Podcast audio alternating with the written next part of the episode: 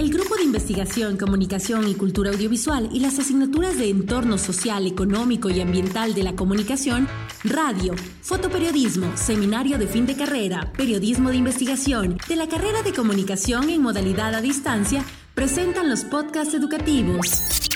Enseñanza del entorno de la comunicación social a través de diálogos con los líderes del Ecuador.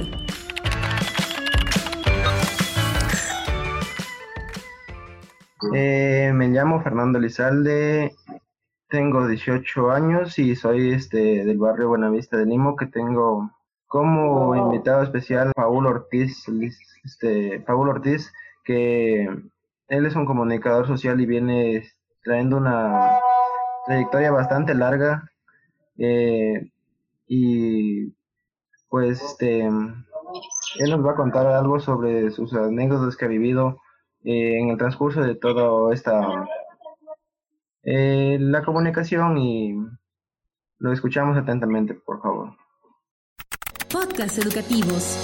Enseñanza del entorno de la comunicación social a través de diálogos con los líderes del Ecuador. Una buena práctica de innovación docente auspiciada por el Vicerrectorado Académico a través de la Dirección de Innovación, Formación y Evaluación Docente, con el apoyo del Grupo de Investigación, Comunicación y Cultura Audiovisual del Departamento Ciencias de la Comunicación de la Universidad Técnica Particular de Loja.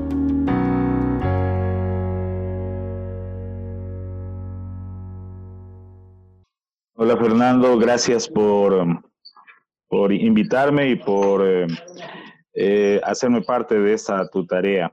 Bueno, en el ámbito de la comunicación es un, un campo muy, muy abierto donde hay experiencias de todo tipo, positivas, negativas, y todas te ayudan a, a crecer. Sobre todo cada, cada experiencia eh, es distinta, es decir, cada cada día es una experiencia distinta.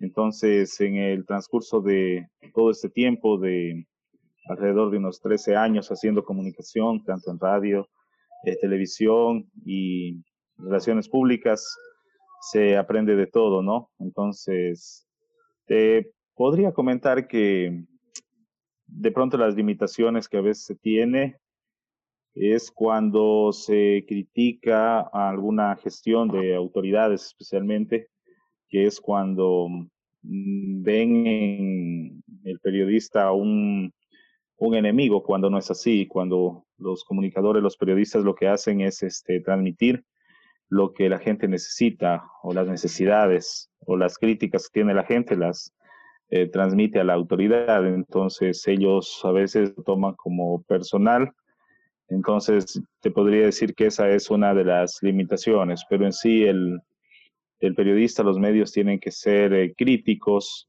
no se vuelven de pronto en actores opositores a determinada gestión o autoridad, sino que se convierten en críticos de, de, la, de esa administración. De pronto, si hay cosas positivas, se las felicita, si hay cosas negativas, toca decirlas.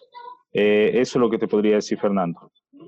Eh, muchas gracias, Paul. Este, con esto concluyo con este, la grabación de la presentación y empezaré nuevamente la nueva entrevista que va a ser con todas las preguntas y respuestas.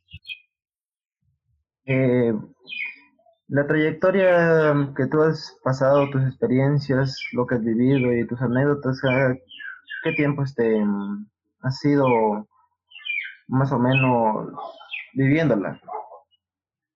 Ya, muy bien. Dentro de la experiencia en ámbito comunicacional, te podría decir que desde los 18 años yo ya venía realizando algún tipo de comunicación a través de la radio desde los 16 años, pero bueno, siempre se inicia haciendo un poco de experiencia. Le hago cuenta desde los 18 eh, años, actualmente tengo 33 años, alrededor de 15 años podríamos decir que vengo inmerso dentro de los medios de comunicación. Ya, muy bien. Eh, tu libertad de expresión y las limitaciones a las cuales te has enfrentado, ¿cómo las has superado? Em, siempre manteniéndote del lado de, la verdad, o sea, manejándote una línea en lo posible objetiva y dando a conocer eh, las situaciones que le interesan a, la gente, a la ciudadanía, eh, te pongo una experiencia. Ahora en el marco de la experiencia sanitaria, tuvimos la experiencia en Zamora, donde yo ejerzo eh, mi trabajo, la visita del ministro de Salud, por ejemplo, quien estaba informado de autoridades locales que eh, la emergencia estaba controlada y que cuentan con todo lo necesario para hacerle frente. Entonces, toda la provincia sabía que eso no es verdad, porque la provincia carece de muchas situaciones, infraestructura médica. A los inicios de la pandemia no existía la dotación de equipos de bioseguridad, escaso personal y más que todo el miedo que tenía todo el personal de salud no les permitía dar un servicio eficiente. Entonces, en base a eso, en, el, la oportunidad que tuvimos en la calle de entrevistar al ministro, le, dimos a conocer entonces por ahí eh, se, se produjo una situación de, de como que se le decía al ministro la realidad y él le causaba de nuevo. Entonces esa situación como que le incomodó, la seguridad del ministro, del vicepresidente querían que dejemos de grabar y de transmitir y de decir esas cosas. Entonces, cosas como esas son las que de pronto te encuentras en las coberturas periodísticas, en el trabajo, donde tú das a conocer una realidad y las autoridades te cuentan otra. Entonces, esos conflictos son los que se suelen presentar. Eh, está bien. Eh, el futuro de la profesión, ¿cuáles son las tendencias y tus necesidades de capacitación? El futuro de la profesión es volcado 100% a lo que son las redes sociales, las nuevas tecnologías, porque como tú sabes, los medios tradicionales han evolucionado, más con esta pandemia, por ejemplo, los medios escritos o impresos prácticamente desaparecieron, ya no existe la impresión de periódicos, pero sí se han transformado, se han trasladado a las plataformas digitales. Hoy seguimos eh, leyendo las noticias en los periódicos tradicionales y en los nuevos, pero a través de sus páginas web, de sus redes sociales. Entonces, eso es lo que se está viviendo actualmente la comunicación. Igualmente la radio seguirá existiendo, pero debe de ir de la mano con la transmisión a través de una página web, con la difusión de contenidos a través de redes sociales.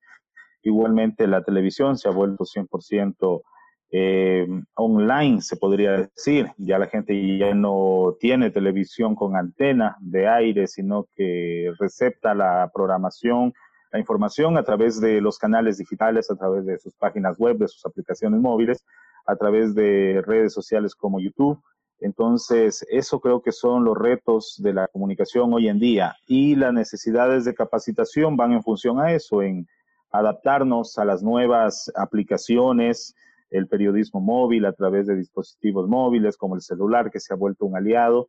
Entonces, la capacitación va más en ese sentido de crear información, contenidos nuevos que se adapten a esas nuevas realidades, eh, donde el público te pide información concreta, precisa, ya la gente ya no lee como antes, es más visual, te pide calidad de contenidos visuales eh, en audio. Entonces, más, eh, en ese aspecto creo que es lo que debemos ir perfeccionándonos y capacitándonos. muy bien. Este, Respecto a tus anécdotas, ¿nos puedes este, más o menos contar una cómo tú has vivido la comunicación social desde que has empezado a ejercer? Claro, anécdotas hay muchas. Actualmente tengo un programa de entrevistas eh, de manera virtual en las plataformas digitales, eh, alrededor ya de tres años, entonces tiene un buen posicionamiento, sobre todo en la provincia de Mora donde tenemos el medio digital Rec TV. Entonces, el programa de entrevistas se ha vuelto muy sintonizado. Es la, la mayor experiencia o grata experiencia que tengo actualmente, porque el programa de entrevistas en contexto tiene una buena aceptación. Se ha logrado entregar un programa de calidad tanto a nivel técnico de transmisión a través de redes sociales y eh, también en cuanto a la calidad de contenido de entrevistados, se analiza los temas que le interesan a la gente, los temas coyunturales del momento. Es un programa diario de una hora, de dos o tres entrevistas con personajes, con autoridades, con ciudadanos. Entonces, esa es la, mayor experiencia de puesta en práctica de mis conocimientos que tengo actualmente. Muy bien, este. este, cuando tú ejerciste la carrera, ¿por qué o qué es lo que más te llamó la atención?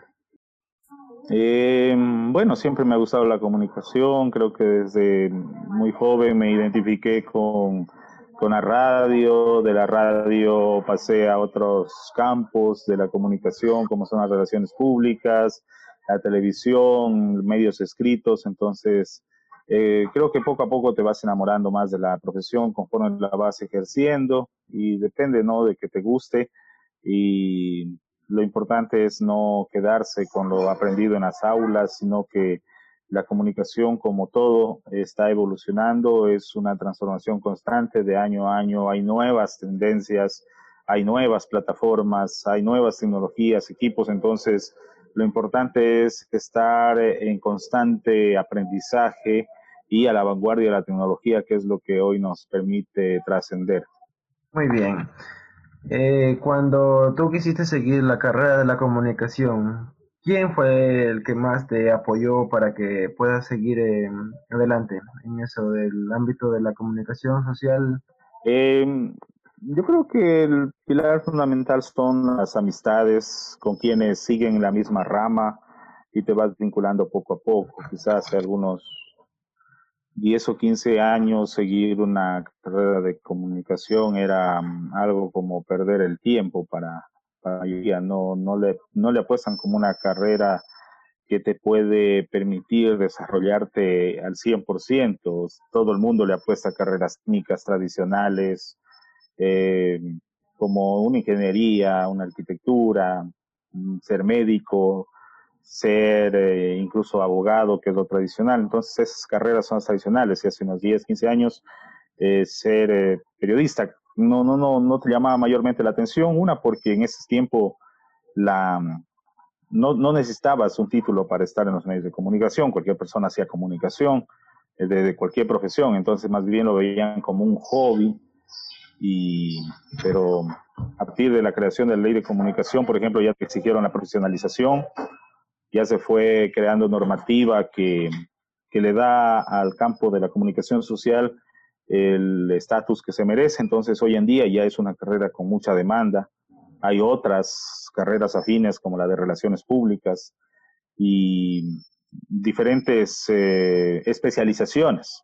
Te especializas en ser eh, periodista deportivo, por ejemplo, presentador de televisión, reportero, camarógrafo, eh, te especializas en ser redactor de medios, en ser director de comunicación, ser eh, una persona dedicada solo al marketing, otras relaciones públicas. Entonces, se ha abierto el abanico, ha crecido mucho esta carrera y eh, hoy en día tiene mucha demanda. Entonces, el, pilar fundamental que con quien te vinculas, especialmente con quienes te acompañan en ese proceso que prácticamente son las amistades que conoces dentro de la Facultad de Comunicación, eh, los colegas que están en los medios. Entonces ellos se convierten en las personas que entienden tu trabajo y que te ayudan a crecer poco a poco. Y, bueno, la familia de poco se va involucrando y te van entendiendo y te van apoyando también.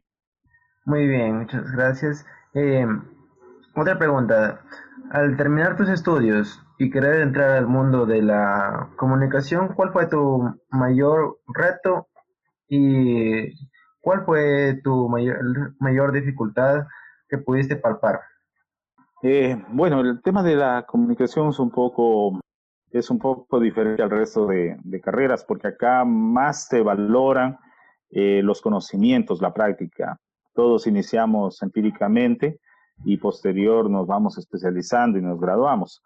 Eh, dificultades, dificultades más que todo que te encuentres en el ámbito de la comunicación es no tener un título. Cuando no tienes un título, por más conocimientos que tengas, en el sector público te van a pagar menos, eh, en el sector privado igual. Entonces, por más conocimientos que tengas, seas bueno en lo que haces, si no tienes el título es la, mayor limitante, o sea, es al contrario, ¿no? pero mm, también te demanda mucho la, experiencia, porque una vez que te gradúas, lo que te pide toda, toda empresa privada o todo sector público es la experiencia, es lo que te avala. Es la mayor dificultad. Yo pienso que la profesionalización es una de las eh, garantías para que puedas desarrollar eh, esta profesión.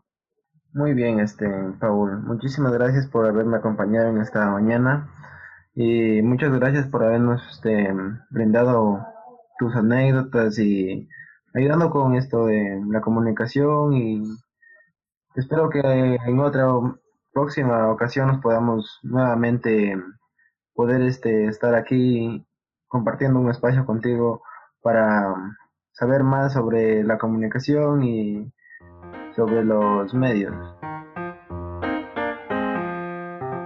Grupo de Investigación, Comunicación y Cultura Audiovisual a través de las asignaturas de Entorno Social, Económico y Ambiental de la Comunicación, Radio, Fotoperiodismo, Seminario de Fin de Carrera y Periodismo de Investigación de la carrera de Comunicación presentó los podcasts educativos, Enseñanza del Entorno de la Comunicación Social a través de diálogos con los líderes del Ecuador.